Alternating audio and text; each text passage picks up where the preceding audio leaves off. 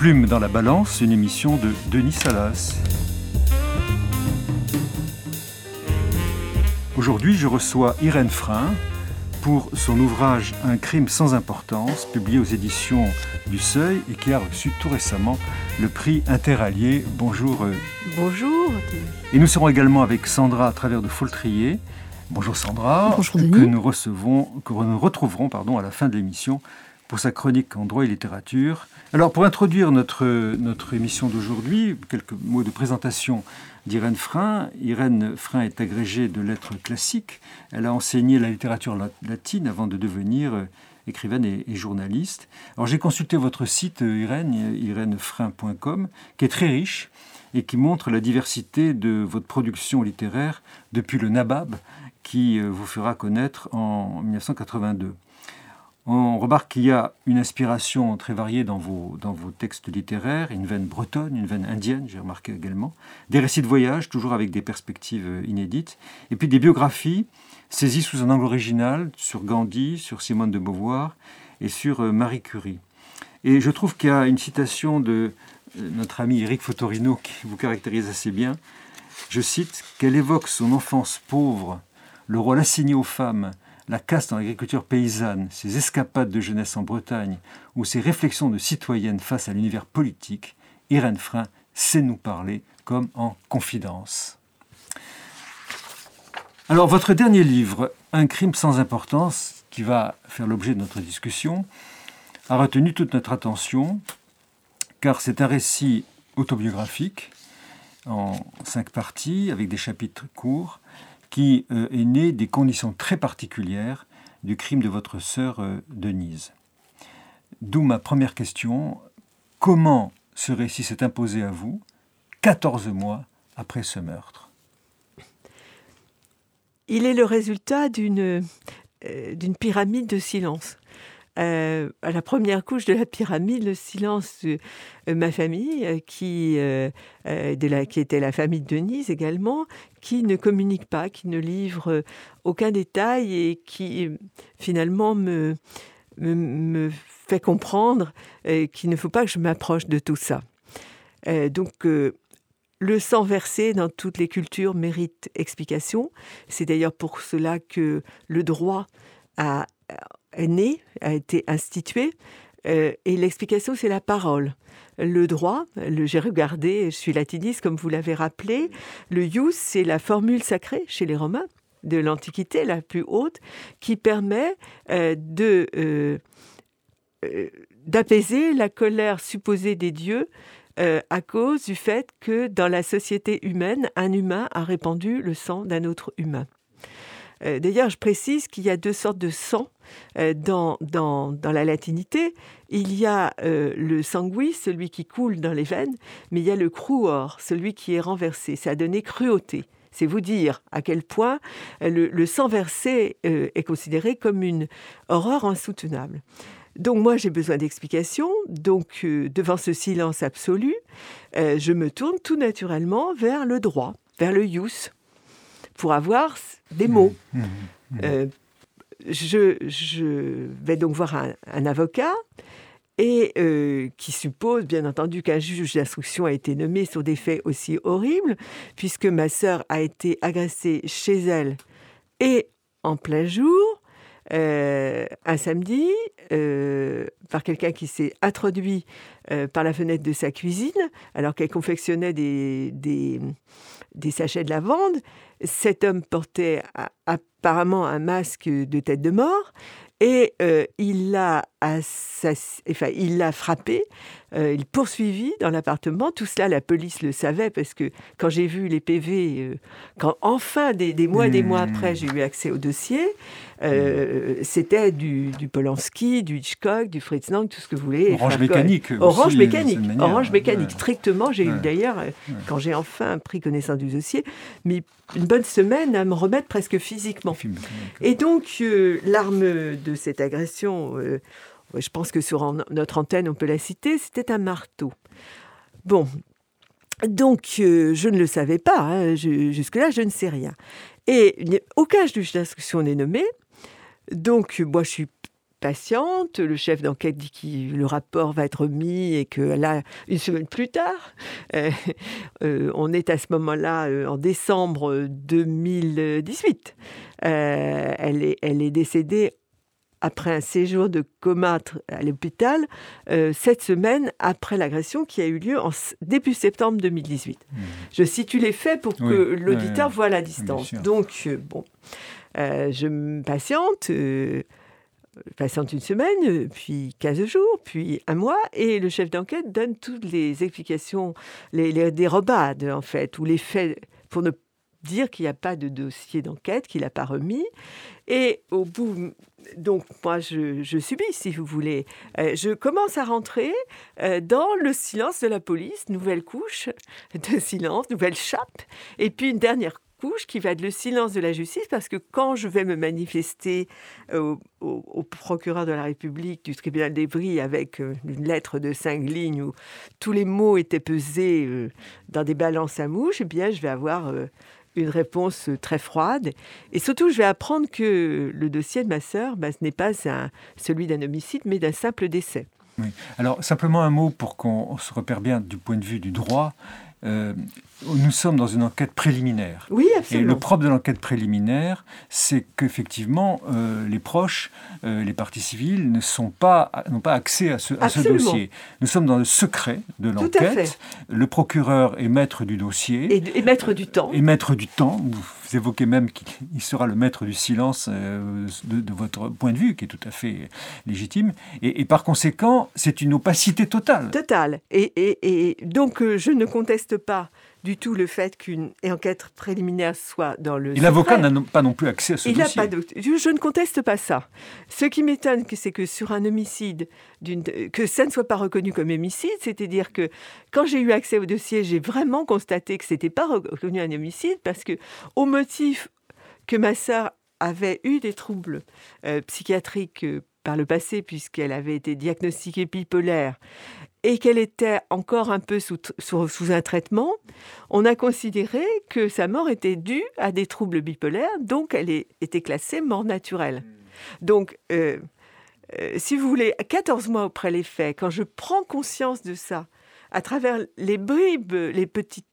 J'avais juste, en gros, deux courriers du parquet de réponse à des courriers de ma part qui étaient d'une humilité et d'une sérénité. Parce que vous avez écrit, vous avez écrit au, parquet deux fois hein, pour avoir des nouvelles de l'enquête. Mais les mots pesés dans les balances à mouche, je n'ai pas du tout été procédurière. Simplement, pendant ces 14 mois, la tension n'a cessé de monter intérieurement. Et donc, 14 mois après les faits, j'ai décidé que c'était insoutenable. Euh, je pour moi, c'était. J'ai ressenti que euh, ce silence, ce triple silence était toxique et que ce n'était pas euh, normal qu'une société euh, d'état de droit n'ait pas un minimum d'humanité à l'intérieur de règles que j'ai parfaitement respectées.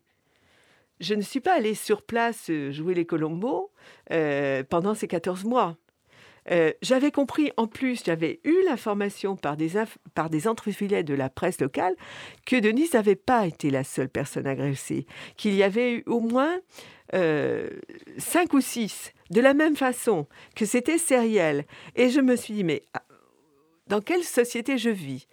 Pas de juge d'instruction, alors qu'on est au moins à six ou sept agressions en tout, sans que la, Lady, le maire, n'ait euh, prévenu les personnes âgées. Il ne les a fait que très tard, très très tard. Et j'ai senti euh, un loup, comme on dit. Ma fille qui vit aux États-Unis m'a dit, ça sent, elle m'a dit, it, smells a rat. J'ai préféré l'expression anglaise, ça, sent un rat, ça, sent, le rat, pourri. Et, elle et, donc, euh, j'ai soupçonné qu'il y avait quelque chose qui n'allait pas dans cette ville. Parce, donc, il fallait que je comprenne absolument. C'était vital. Pour moi, quand je dis vital, je ne le dis pas en l'air. Euh, euh, pourquoi ma sœur, chez elle et en plein jour, une femme extrêmement secrète, très discrète, euh, qui menait très bien sa vie toute seule, en dépit de ce petit handicap qui était un héritage du passé, euh, avait pu mourir dans des conditions aussi abominables, mais aussi quelle, est, quelle était la société, euh, notre société, pour que d'une part une telle violence puisse surgir dans une petite ville de banlieue d'apparence calme et proprette. Cela dit, j'en apprends tous les jours sur ce qui se passe dans cette ville. On, en pourra peut-être. Il y a à nouveau des choses horribles qui se passent, qui ne sont pas le fait de même personne, mais il y a quand même un problème sur cette ville, peut-être d'autres villes françaises moyennes comme ça. Donc je voulais comprendre ce qui faisait que ma sœur d'un point alpha de sa naissance en Bretagne, euh, au milieu des bombardements de la Seconde Guerre mondiale, avait pu se retrouver mourir de façon aussi atroce. Et par ailleurs, je voulais comprendre euh, pourquoi, dans une série d'agressions sérielles, il n'y avait pas la nomination d'un magistrat instructeur. Ça paraissait malgré tout, euh, euh, malgré tout, alors que je connais pas le droit, hein, mais ça me paraissait quand même une inertie euh, qui, euh, mais je parle en profane, bien entendu, qui me paraissait pas approprié à la gravité des faits. Et quand j'ai découvert le dossier, enfin, il y a quelques mois, je me suis aperçue que oui, mon, mon, euh, mon, mon interrogation de citoyenne hmm. était fondée parce que les faits étaient extrêmement graves. Alors avant de, d'avoir enfin connaissance du dossier.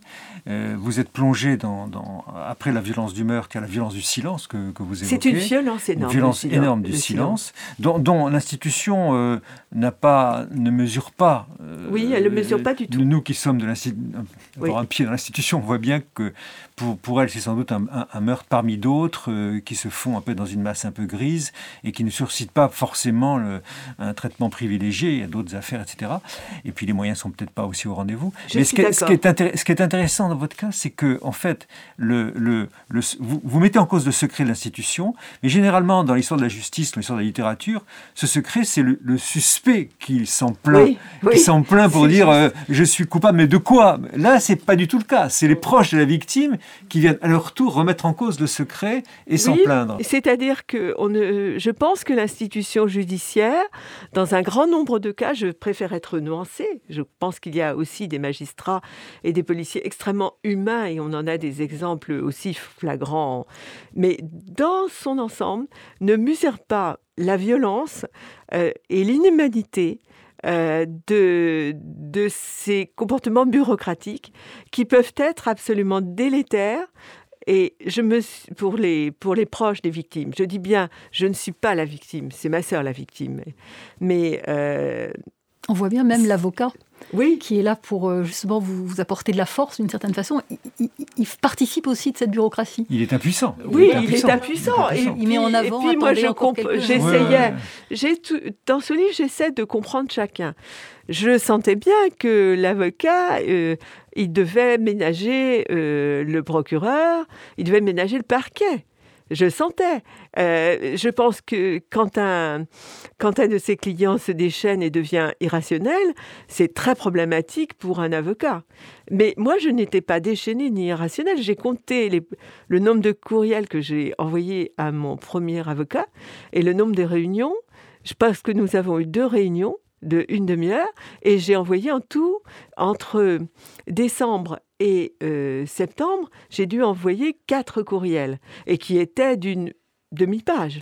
C'est un pour avertir qu'il y avait un caractère vraisemblablement Alors, pour, pour, sortir de ce que vous appelez la zone de l'effroi, hein, euh, et vous, vous, la littérature vient effectivement, euh, intervient, votre, votre âme littéraire intervient, et vous choisissez d'imaginer un juge d'instruction euh, que vous faites surgir de votre pensée, qui va être votre interlocuteur. Que, comment surgit ce personnage imaginaire?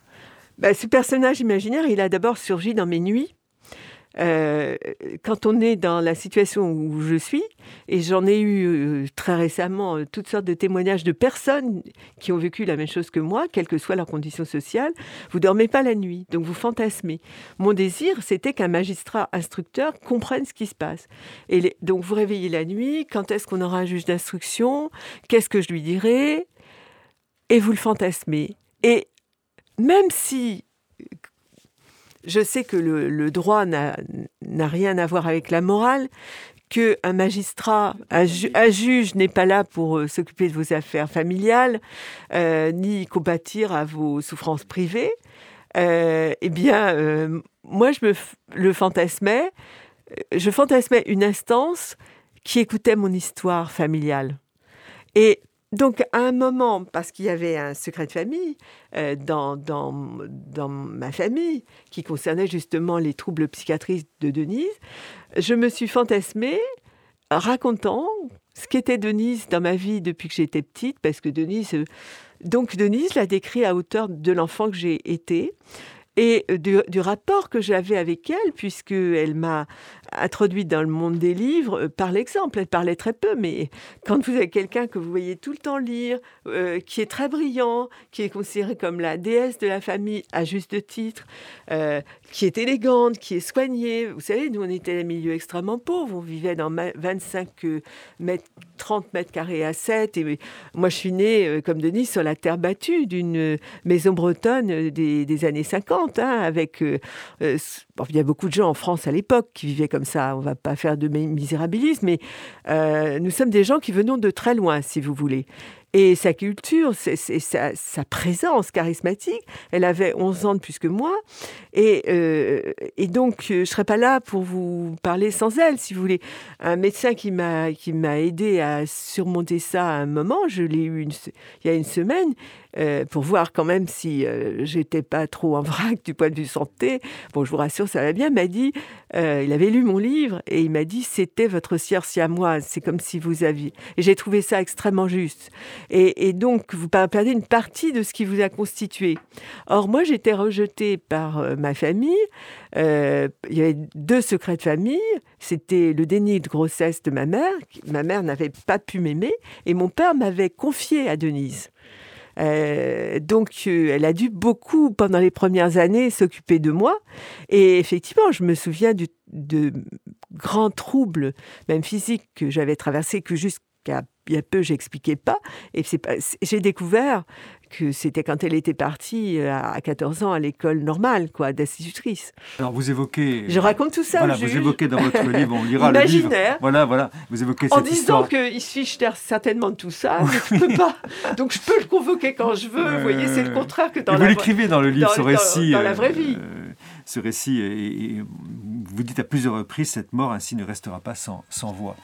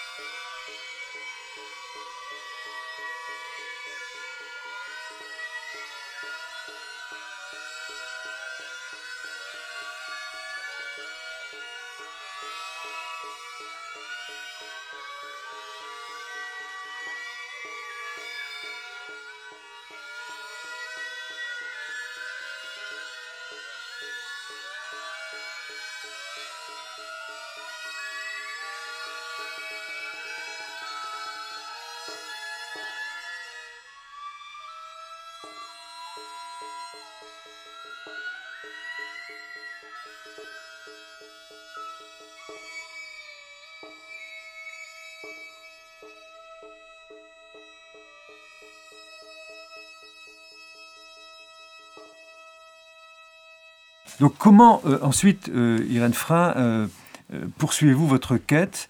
Ce juge d'instruction imaginaire, vous avez un dialogue avec lui, vous lui confiez Toutes les nuits.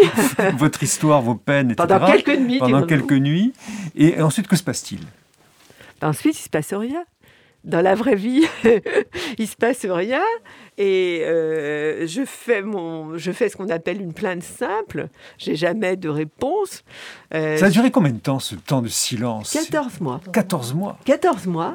Et à la, euh, c'est surtout, comment vous dire, un premier anniversaire de, la, de son enterrement. Euh, qui avait tardé puisqu'il y avait une autopsie, enfin tout était très compliqué. Je ne pense même pas que c'est le premier anniversaire, l'inconscient est très bien fait, et je décide de, de, tout envoyer valdinguer. Je prends un autre avocat, et euh, offensif, euh, et je décide d'aller sur place dans cette ville de Bretigny-sur-Orge où Denise a été assassinée, qui me paraissait un lieu interdit. Donc je, je m'inscris, en tout cas dans mon esprit, euh, dans une logique de transgression. Et je décide aussi d'écrire, puisqu'on m'avait interdit d'écrire euh, à une période de ma vie, ma famille, cette partie de ma famille m'avait interdit d'écrire, parce que sans doute euh, la peur des secrets de famille révélés. Donc c'était la meilleure façon que je m'intéresse d'ailleurs aux secrets de famille. Et puisque la justice ne nommait pas de juge d'instruction, quand même, il y avait d'autres victimes, ça me paraissait hallucinant, quoi hallucinant. Euh, et, je savais que c'était des. Vous avez vu qu'il y avait une enquête, enfin des enquêtes journalistiques euh, oui, locales. Oui, et, je, savais que c'était. sur la piste d'un crime en série. violent. Je savais déjà qu'il y avait des marteaux. Dans, euh, je faisais un déni parce que j'imaginais pas que Denise avait été attaquée au marteau. pour ma sœur, c'était pas possible. Vous voyez comment on est un peu dingo dans ces cas-là. Euh, on peut pas imaginer le pire en fait. et donc à ce moment-là, je vais sur place. Je peux pas y aller seule j'ai peur, en fait, de, ce que je peux éprouver. Donc, je suis accompagnée de mon mari et d'une amie journaliste euh, à FR3 euh, qui, elle, euh, agit à titre strictement privé et qui n'a pas peur de poser des questions. D'ailleurs, moi, constamment, j'ai envie de me cacher. Donc, j'ai des lunettes noires, un bonnet. je suis, veux pas, parce que j'avais une certaine ressemblance avec Denis, je veux pas du tout.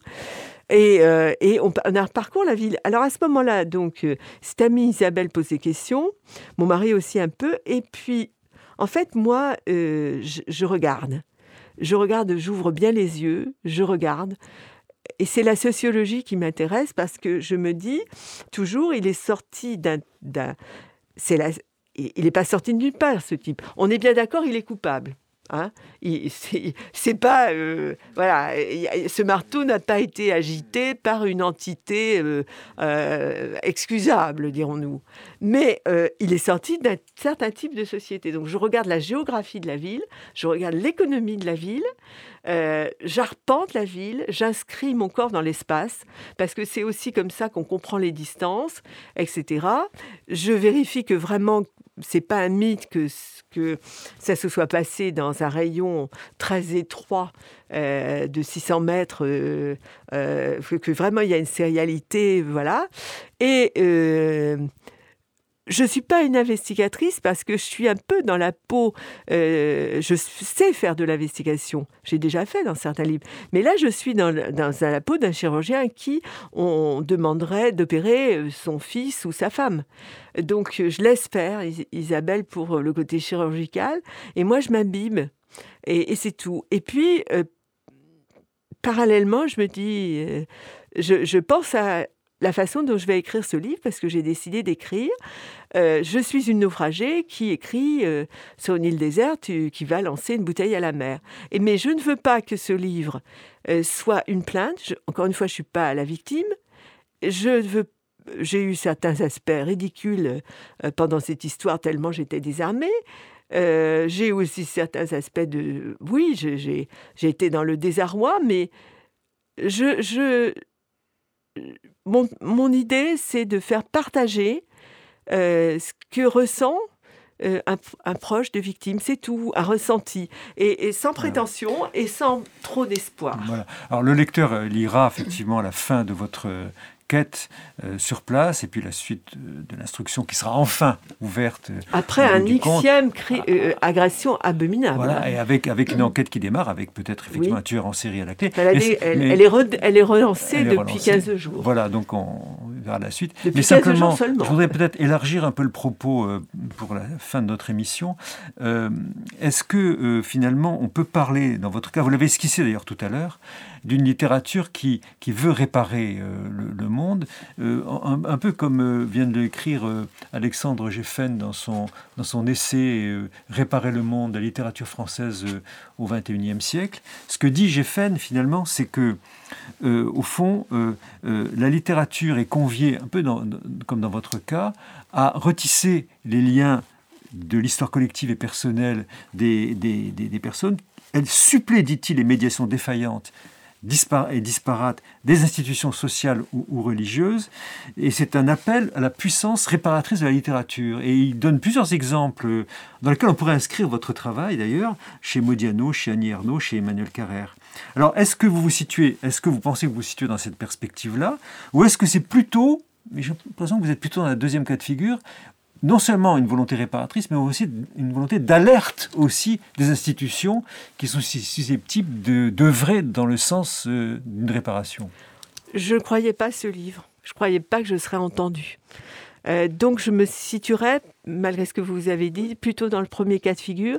Et je, je suis extrêmement frappée euh, par les mots que vous avez employés, retisser les liens parce que le travail de la littérature depuis toujours et de celui qui raconte des histoires, euh, c'est un travail de tisserand. Je l'ai déjà écrit notamment dans un livre qui s'appelle Les naufragés de l'île Tromelin, où je donne la la parole aux esclaves qui sont dans la cale du navire qui va s'échouer et j'invente un personnage de conteur qui s'appelle l'homme qui tisse des histoires. Je crois que dans sa spécificité, c'est une activité mentale, d'ailleurs, euh, euh, qui est originellement celle de la euh, qui les mots se rapprochent aussi enfin texte textile hein, voilà. et vous avez même le une activité ourdir un texte le, le préméditer et l'origine, c'est un mot, euh, une très vieille racine européenne qui veut dire, euh, qui, est la, préméditation du tisseur. Donc vous ne pouvez pas mieux dire. Donc on est, oui, on répare les trous. De, on retisse. Moi, enfant, euh, me sentant exclu de la famille quand mon père n'est pas là, ni Denise, je monte au grenier et je commence, c'est le sujet de la fille histoire, à inventer à partir de ce qu'il y a dans le grenier. Les, en l'occurrence, c'était beaucoup de, figures euh, euh, de, femmes hein, dans les, vieilles revues de mode de ma mère à, tisser des histoires. Et quand, euh, quand j'ai eu des épreuves dans ma vie, j'en ai eu d'autres, hein, moins, moins énormes que celle-là, je suis toujours allée, quoi qu'il arrive, quelle que soit la fatigue, écrire. Et donc, c'est une auto-réparation. Auto-réparation. Alors, l'alerte en ce vous n'y croyez pas, vous n'y croyez pas. Non, je, euh, je n'y croyais pas. Oui, c'est ça.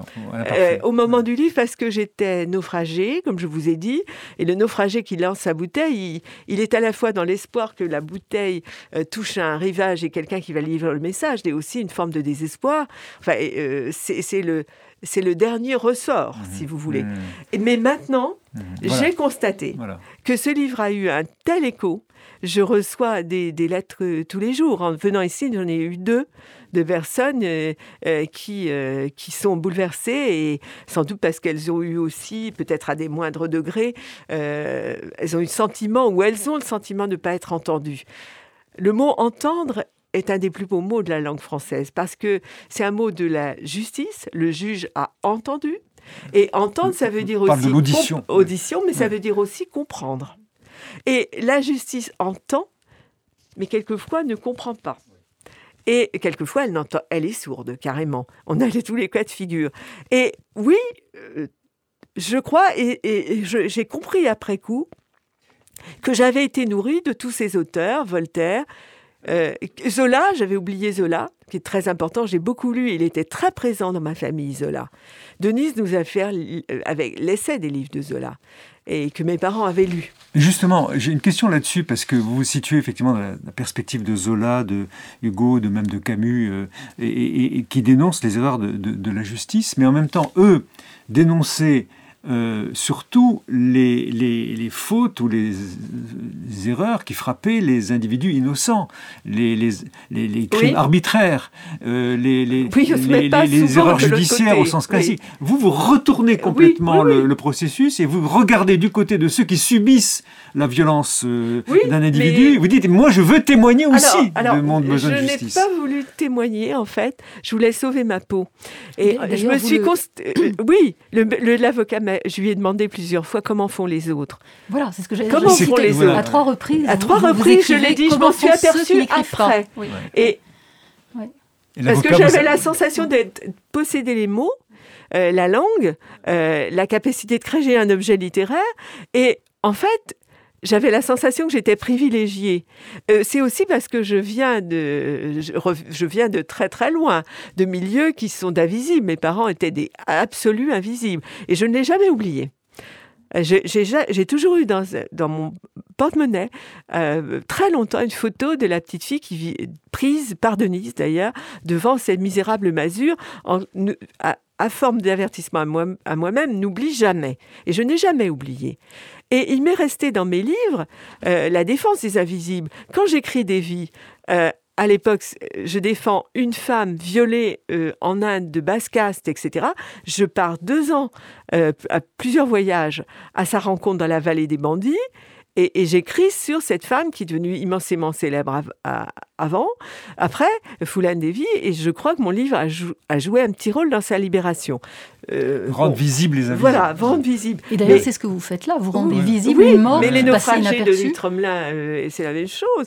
Euh, j'ai toujours eu une sympathie pour d'emblée, d'emblée pour ceux qui sont invisibles et injustement. Et c'est pour de. Euh, c'était, j'étais dans ma bulle de souffrance. Mais je, le savais quand même, c'est là où il y a, chez la naufragée, il y avait de l'espoir que les mots aient un pouvoir. Simplement, euh, on, vous, ne savez jamais, vous ne savez jamais si vos mots vont porter. Et en fait, plus que dénoncer, moi je n'énonçais pas, je décrivais.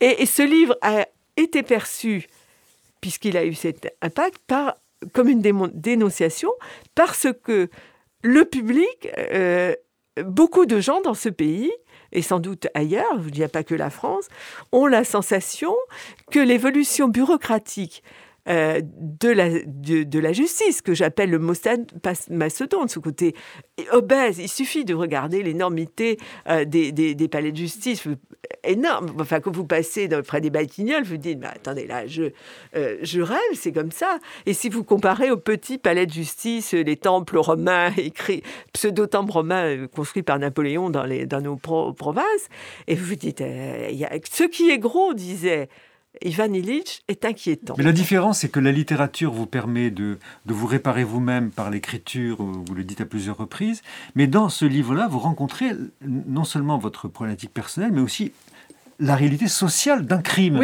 qui implique le rôle d'une institution. Donc vous l'interpellez quand même directement, oui, même si ce n'est pas votre intention livre, Je l'interpelle parce que quand je suis allée à Bretigny-sur-Orge, j'ai compris ça, j'ai été prise de, de rage.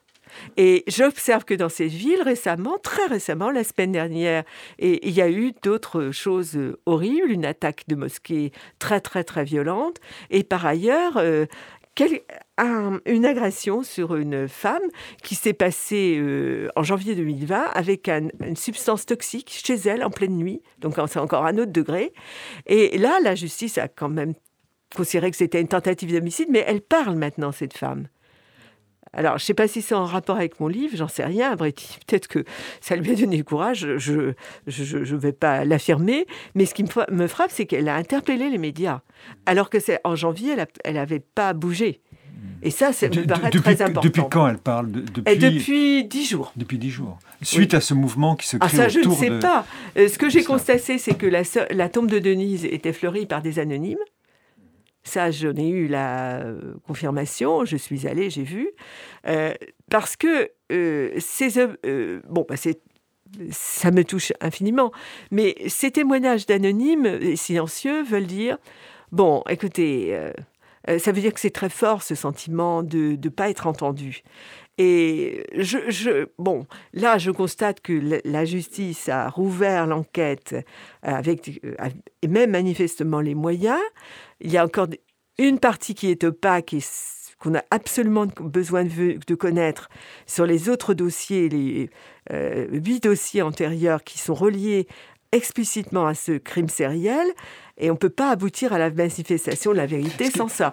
Donc le combat continue, mais si vous voulez, est-ce qu'il fallait. Euh, enfin, ce qui est dramatique, c'est comment font les autres. Oui, oui. Mais ce qui est intéressant, c'est que la justice, notamment pénale, c'est une prérogative régalienne. C'est elle nomme les choses, elle, ce qu'elle décide comme étant son objet, l'infraction, sa priorité. sa priorité, les moyens mis sur telle ou telle affaire. Donc c'est elle qui s'empare quelque part du crime et qui en prive la victime. Enfin, oui, moi je pense aux autres qui n'ont pas. Et vous, vous, vous, vous réécrivez la manière dont la justice écrit le crime et la réponse. Au, vous contribuez en tout cas à, réécrire cette, réponse par votre intervention citoyenne. Enfin, moi, je le vois un peu comme ça aussi, indépendamment de votre démarche personnelle. C'est ça, c'est sans doute ça. Vous avez raison. Euh, simplement, je dois confesser en toute humilité que euh, j'étais je n'étais qu'une pauvre fille, quand je, seule qui criait dans le noir et qui était assez désespérée. Euh, c'est pour ça que euh, ce prix interallié, c'est une grande joie pour Denise parce que ça va encore donner du poids. Euh, mais ça a été pour moi une joie euh, pas exubérante du tout. Euh, c'est pas des, choses pour lesquelles on ouvre le champagne, si vous voulez. Je suis contente pour l'éditeur, je suis contente pour les libraires, je suis contente aussi pour moi. Mais comment vous dire C'est la joie pour, les pouvoirs de la littérature. Mais je déplore que ce soit la malgré tout, je pardon, mais j'aurais préféré que ce soit la justice qui mette les mots avant que je mette les miens. D'accord. Mais en même temps, c'est pas le même. Euh, voilà. Alors maintenant, c'est peut-être le rôle de la littérature c'est la de bousculer, et que ça a peut-être toujours été le cas chez mes illustres euh, et combien plus illustres prédécesseurs euh, de Voltaire à Zola, etc. de, de, Bien sûr. De, réinstituer ou de, transformer le regard de la justice par rapport à ce que la littérature peut lui renvoyer. Et vous dites, on a beaucoup parlé du, tissage, et je, voulais citer quand même la, fin de votre livre, parce que euh, on montre bien ce rôle euh, du tissage du lien. Je rapièce, je rapièce, je répare en somme. Je suis la petite ravaudeuse du passé, la rétameuse qui n'entendent pas, par en dessous, dans la maison, quand je tire l'aiguille. Pas grave du moment que les histoires sont réparées. Moi, de toute façon, ça me répare aussi de réparer les histoires et là-haut près du ciel, je ne me sens jamais seul à piétiner l'oubli sous les ardoises du toit. Et maintenant, nous allons entendre la chronique de Sandra Travers de Foltrier. Sandra, vous avez la parole. Merci. Aujourd'hui, j'aimerais rendre hommage à Christian, Christian Biette, professeur de littérature et compagnon de route actif du domaine droit et littérature. Euh, il est mort cet été et euh, je ne parlerai pas de lui, mais je vais parler de son de l'un de ses livres euh, importants, qui s'appelle Droit et littérature sous l'Ancien Régime, le jeu de la valeur et de la loi. Il est paru en 2002. Et je parle plus particulièrement de celui-ci parce qu'il nous invite à faire un pont avec notre société d'aujourd'hui.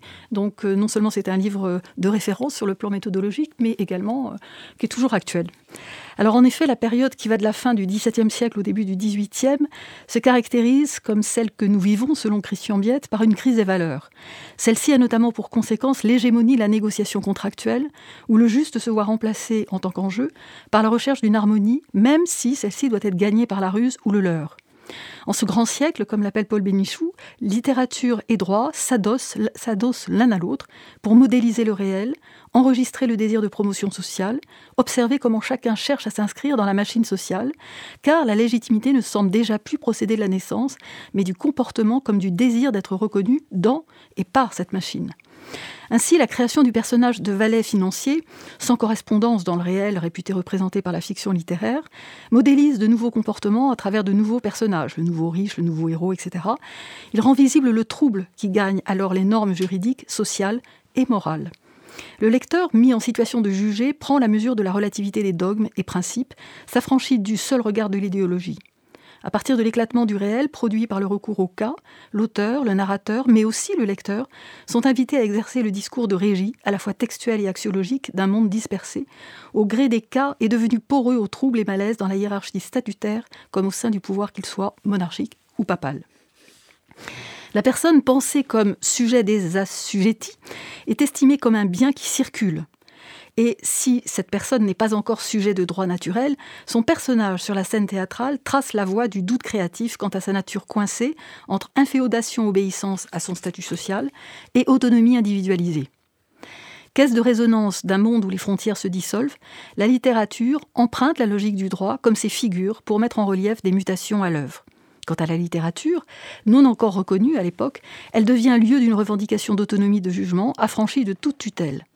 En révélant l'historicité des supposés absolus à partir de la dynamique juridique et de la dynamique du récit, la littérature gagne un espace de débat qu'elle se constitue, qu'elle justifie, troquant la mission d'exemplification pour celle de révélation des failles d'un système.